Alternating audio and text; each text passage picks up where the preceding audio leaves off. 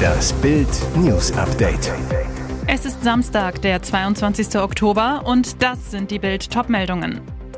Kontakt zur Privatmaschine abgebrochen. McFit-Millionär vor der Küste Costa Ricas vermisst. Es geht vor allem um eine App. Katar will WM-Besucher überwachen. Um Mitternacht ging plötzlich nichts mehr. Taylor Swift legt Spotify lahm. Kurz vor dem Paradies brach der Funkkontakt ab. Seit Samstagnacht wird vor der Küste Costa Ricas in der Karibik ein Kleinflugzeug mit fünf deutschen Passagieren vermisst. Nach Informationen von Bild am Sonntag waren der McFit-Gründer Rainer Schaller, seine Freundin sowie deren Kinder und ein weiterer Mann an Bord. Eine Sprecherin des McFit-Betreibers RSG Group GmbH bestätigt das auf BAMs Anfrage. Das Privatflugzeug vom Typ Piaggio 180 hob am Freitag aus Mexiko ab und war auf dem Weg in die kostarikanische Provinz Limon, als gegen 18 Uhr plötzlich der Funkkontakt mit dem Flughafen von Barra de Parismina abbrach.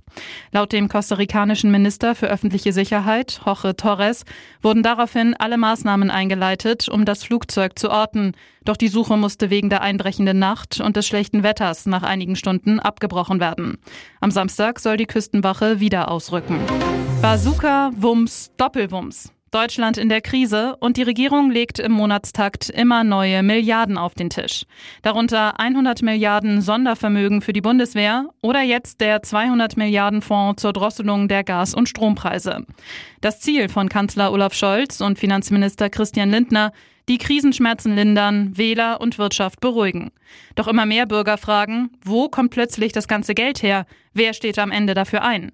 Tatsache ist, selten zuvor hat sich eine Bundesregierung binnen eines Jahres derart verschuldet und so viele Schuldenmilliarden am Haushalt vorbeigemogelt. Sowohl die Milliarden für die Bundeswehr wie für die Energie stammen aus Sondertöpfen. Das Geld dafür leiht sich die Finanzagentur des Bundes an den Finanzmärkten. Im Klartext, das sind zusätzliche Staatsschulden. Folge: Die Verschuldung je Bundesbürger ist von knapp 28.000 auf über 32.000 Euro hochgeschnellt. Insgesamt 2,6 Billionen Euro. Abzahlbar bis 2061. Mit schönem Gruß an Enkel und Urenkel. Der Bund der Steuerzahler schlägt heftig Alarm.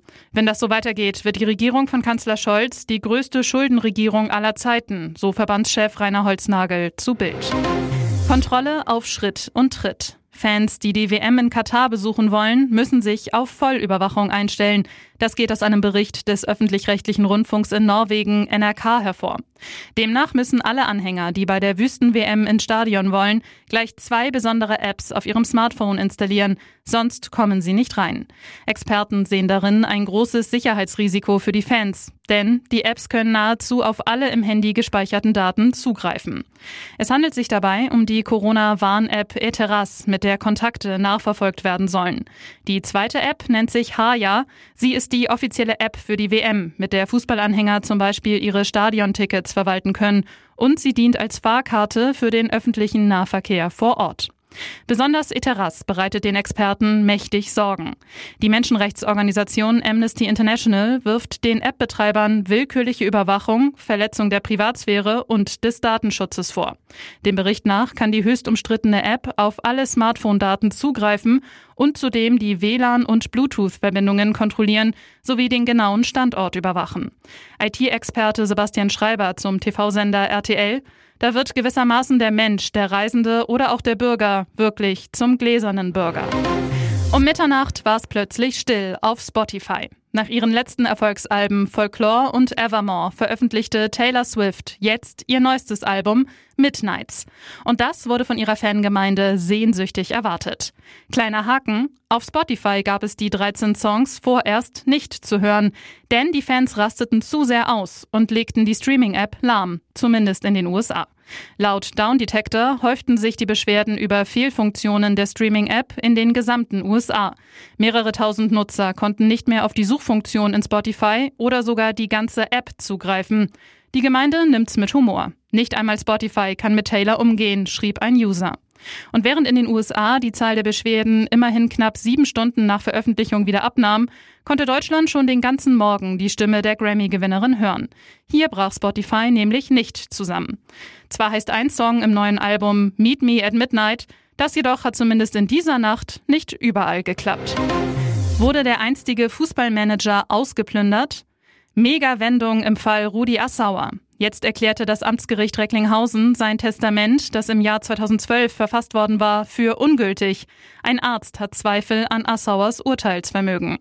Denn 2012 war Assauers Demenz schon so weit fortgeschritten, dass Assauer offenbar keinen klaren Kopf hatte, als er das Testament unterschrieb, berichtet die Zeit.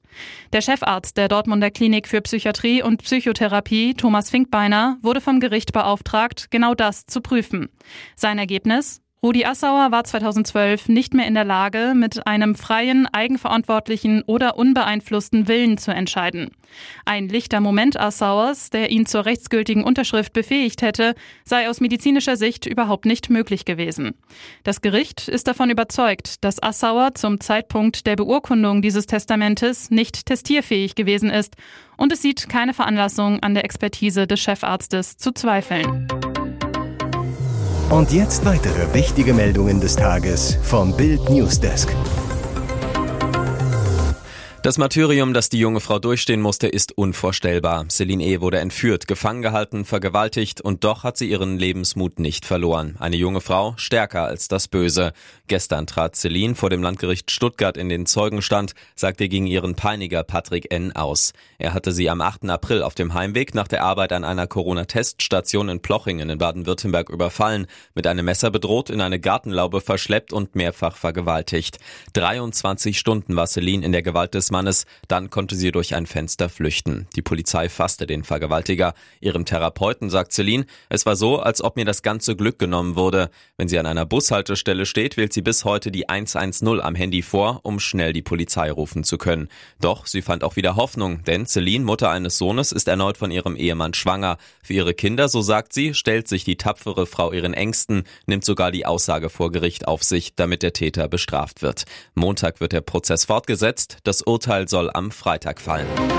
Sie nippt an ihrem Strohhalm, schaut glücklich um sich und die anderen Gäste im Lokal können nicht fassen, wer da am Nebentisch sitzt. Hollywoodstar Megan Fox heimlich in Berlin. Sie mischte sich hier plötzlich in Charlottenburg unter das Frühstücksvolk und schmaust ganz entspannt in der Hauptstadt. Bild hat auf den Kassenbon geguckt und siehe da, Hollywood ist so gesund. Nach dem Motto Liebe geht durch den Magen ließen es sich Megan und Machine Gun Kelly im Restaurant Sets gut gehen. Es gab unter anderem gesunde Ingwer-Shots, eine leckere Acai Super Bowl, Detox-Drinks und und Eier mit Avocado und Grünkohl. Das Essen war kalorienmäßig eher dünn, das Trinkgeld dagegen üppiger. Zu den 150 Euro, die Megan und ihr Liebster am Ende für alles bezahlten, gab es von Fox noch 45 Euro Trinkgeld obendrauf. Und wie war die Mega-Prominenz am Ende so? Setchefin Rusi Krakan zu Bild. Sie war total nett, sehr rücksichtsvoll und fiel mit ihrem Freund eigentlich nur durch ihre großen Hüte auf. Denn am Tisch futterten beide genüsslich ihr Essen mit flauschigen Mützen auf dem Kopf.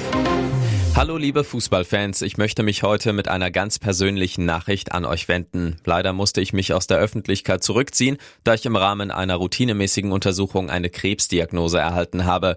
So machte Christoph Daum am Freitag bei Instagram seine schwere Erkrankung öffentlich. Der Meistertrainer hat alle Termine abgesagt, unter anderem als TV-Experte für die WM.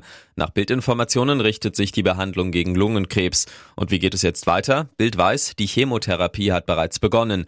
Daum sagt, ich bin froh, dass die Behandlung bei mir sehr gut anschlägt. Ihr kennt mich, ich bin ein Kämpfer und werde auch diese Herausforderung optimistisch und mit all meiner Kraft angehen.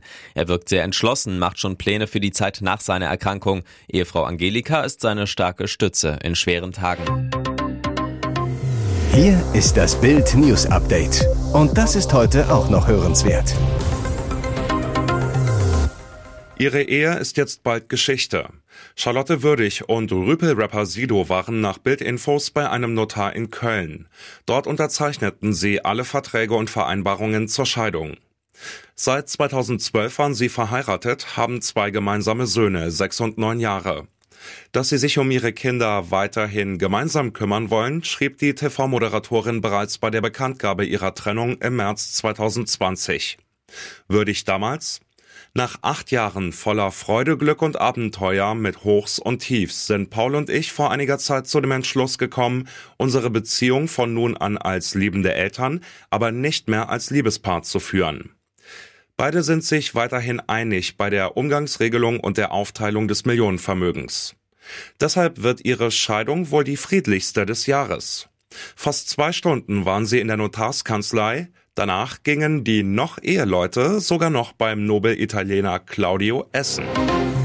Ein Familienstreit ist offenbar der Grund dafür, dass Dortmund-Stürmer Yusufa Mokoko sich trotz seines lukrativen Angebots noch nicht zum BVB bekannt hat. In vier Wochen, am 20. November, wird er 18 Jahre alt und somit volljährig.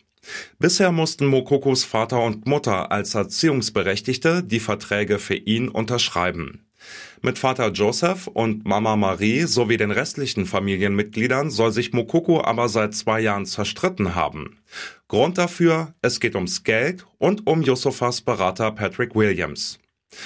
Papa Joseph soll Mokokos Berater nicht nur Geldgier vorwerfen, sondern ihn auch als treibende Kraft dafür sehen, dass sich Yusufa jetzt so mit seiner Familie auseinanderdividiert habe. Wenn Mokoko seinen Vertrag als Volljähriger unterschreibt, haben seine Eltern rechtlich keine Möglichkeit mehr, an seine Kohle ranzukommen. Ihm winken bei einer Verlängerung um drei Jahre weit über 10 Millionen Euro Gehalt. Weitere spannende Nachrichten, Interviews, Live-Schalten und Hintergründe hört ihr mit Bild TV Audio. Unser Fernsehsignal gibt es als Stream zum Hören über TuneIn und die TuneIn-App auf mehr als 200 Plattformen, Smartspeakern und vernetzten Geräten.